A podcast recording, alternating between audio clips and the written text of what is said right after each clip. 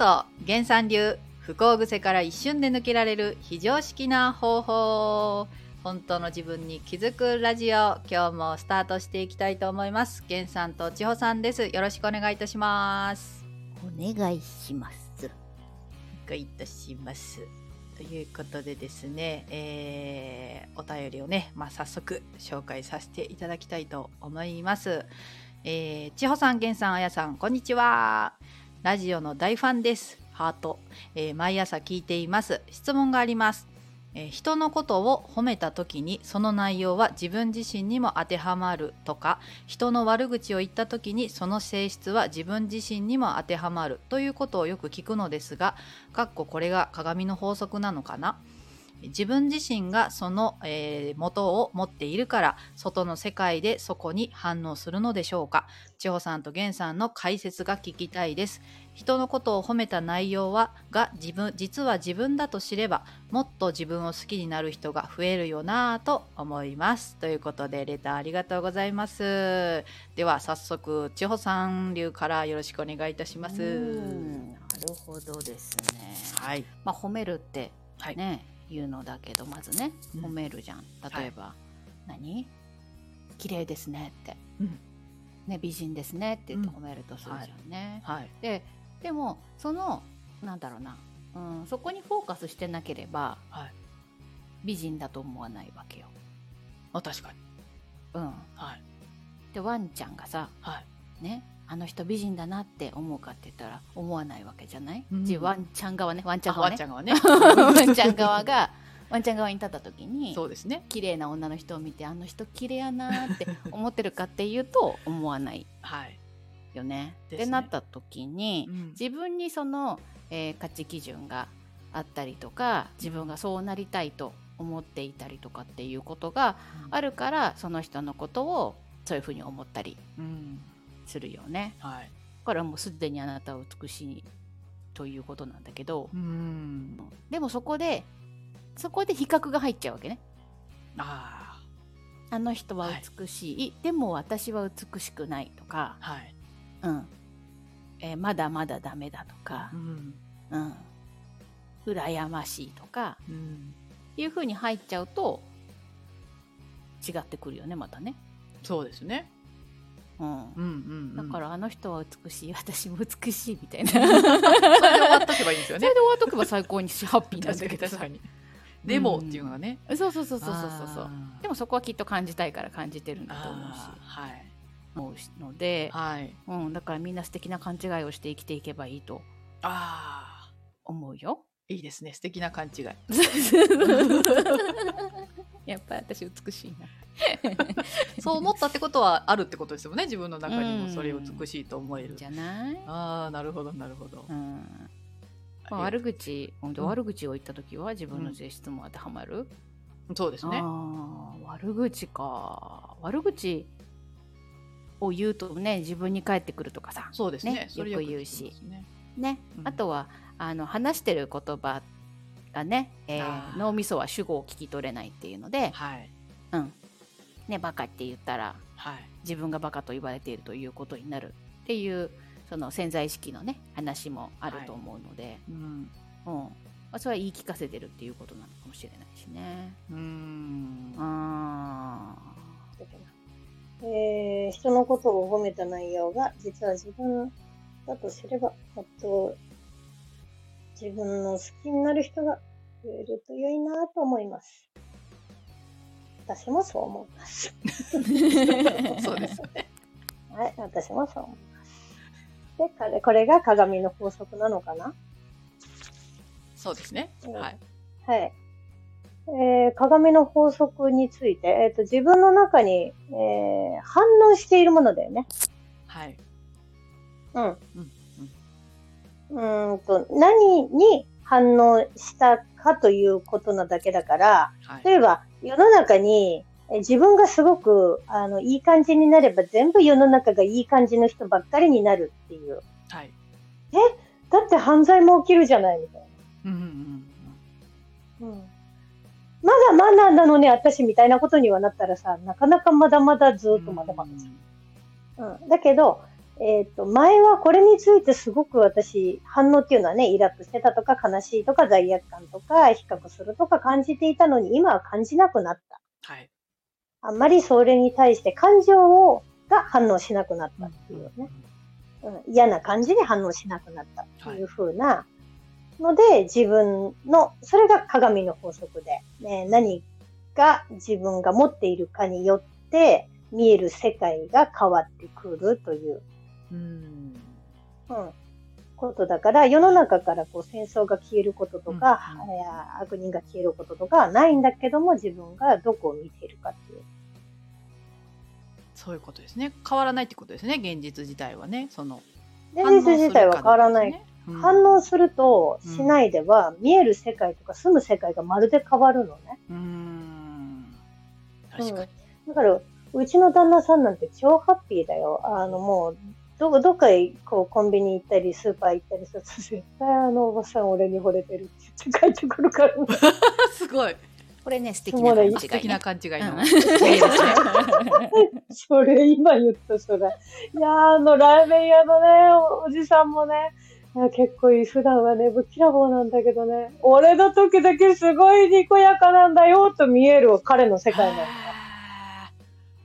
すごい、うんいやー、やっぱいい人しかいないな、この世界は、っていう。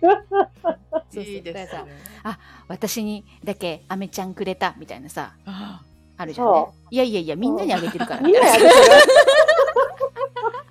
いいですね、素敵な勘違い。うん。うん、だけど、そうにしか本当にね、見えないのそうですよね。もうそれだけにしか見えないし、本当にそうかもしれないんだけども、本当にそれしか見えないのよ。はあ、面白いですねその反応しているその現実にどう反応しているかっていうのは。うん、だからそうするとねゴミ捨てさえももうあの全てが心地いいっていうか、はあ、うわーなんてこの感じがこの朝のこの空気が好きだとかさもういちいち幸せなの。なるほどね。うん。そうですよね。同じゴミ捨てでもそう感じる。そうそうそう同じゴミ捨てでもそうなの。何を感じて生きているかっていう。なんかさ何をさ探してるかみたいな。はいはいはい、ところかな。見てる世界の中で、うん。うん、落ちてるゴミを見つけてて、はい、わーってなってる人もいればさ、はい、ね上を見てあら今日は天気がいいわねって思ってる人もいて同じ見える世界の中で何を見ようとして何を探しているかだけなんでね。うん、確かに。まあ、そうだね。花見とか一番わかりやすいよね。うんうんうん。うん。ゴミを見るか桜を見るかみたいなね。うん。人人ゴミを見るかね。そうそうそう。人ゴミで嫌だなって思う人もいるし、はい、こんなこんなにたくさんの人がお花を見て素敵な世界ねって思う人もいるし。なるほど確かに。うんね思うことだけなんだよね。なるほど。そうか、それを見てだからそういうふうに思ってるっていう自分の何を思ってるかを知れるってことですもんねやっぱり。うんうんうん、でもそれには自分じゃ分かんないんでそうやって張さんに言われて私もあそういうふうにお花見をこんなにたくさんの人が楽しんでるっていうふうに思う人がいるんだってまた気づくんですけど。そっかそっか。人のことをさ褒めてる人ってさ、うん、褒めるところ探してる人だからさ褒める世界にいる人だよね。ああそうですね。っていうことだけ。そうそう責める世界とか比べる世界にいるのかとか。ああそうそうそう。いるな比べる世界とかいるななるほどね。いるな、うん、自分が今どの世界に住んでるかっていうのが。そうですね。でもそれは自分が選んだよねっていう。選んでるし、また選び直せるってことですもんね。うん、選び直せる。でも、ああ、やだ、私そんな、私やだ。って一瞬思うかもしれないけど、ああ、そうだよな、選べるんだよな。っていうことをまた意図することができるから。うん。なるほど、なるほど。深く、深く、深く、深く、なんか、あやさんが何か深く響いておりますけど、何でしょうね？何でしょうか、あやさん。何でしょうかね？いや、本当にね、自分の世界だけで、こう、やっぱりいると見えなくなっちゃうんですよね、そういう自分の今どの自分の世界に生きてるのかっていうのも、うん、やっぱ本当に自分の世界だけになっちゃうんで。そうだね。あやっぱこうやってこう本当にこう高い視座といいますか新しいそのねこう意識をこうぶち込んでいただくと はっと目が覚めるというか。うんうんうん。やっぱり自分のね目線だけだとねとらわれてしまうので。とらわれの身になっちゃうんですよね、うん、すぐね。うんうん。なるほどなるほど。いや私が一番なんかすごいあの ね、この方が本当にレターを送っていただいたおかげで本当です。また、ね、あなたはどの世界に意識の世界に生きてますかというところで、はい、自分にもね問い問いただしたいと思いますけど、はい、ありがとうございます。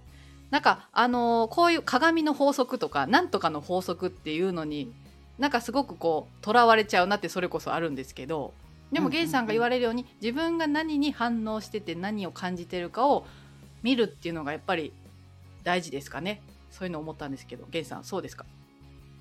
そうだね。うん。意図してください、ね、意図してください。ということで、うん、はいありがとうございます。ではちょっと今日の感想を千穂さんからお願いしたいと思います。うん。なんかそうだね。鏡の法則とかなんとかの法則とか、うん、あのいろいろあるけどさそれのもっともっと深い真意、はい、というかさ、うん、いやこれこういう風なんですよみたいな、うんうん、その言葉だけが一人歩きしてるところがあるのね、はい、その鏡の法則とか引き寄せの法則とかさ、はい、いっぱいあるじゃない、はい、うん、でもそのもっと先に実はね先っていうかもっと、うん、なんだろう真意をきちんと知るときっとまたちょっと見え方が違うんじゃないかなと思うので、はい、まあねそんなこともね私たちもえー、いろいろと学びながら考えながらおりますので、はい、皆様ご一緒に、はい、はい、考えて感じてまいりましょう。そうですね。はい、ありがとうございます。源さんお願いします。はい、ありがとうございました。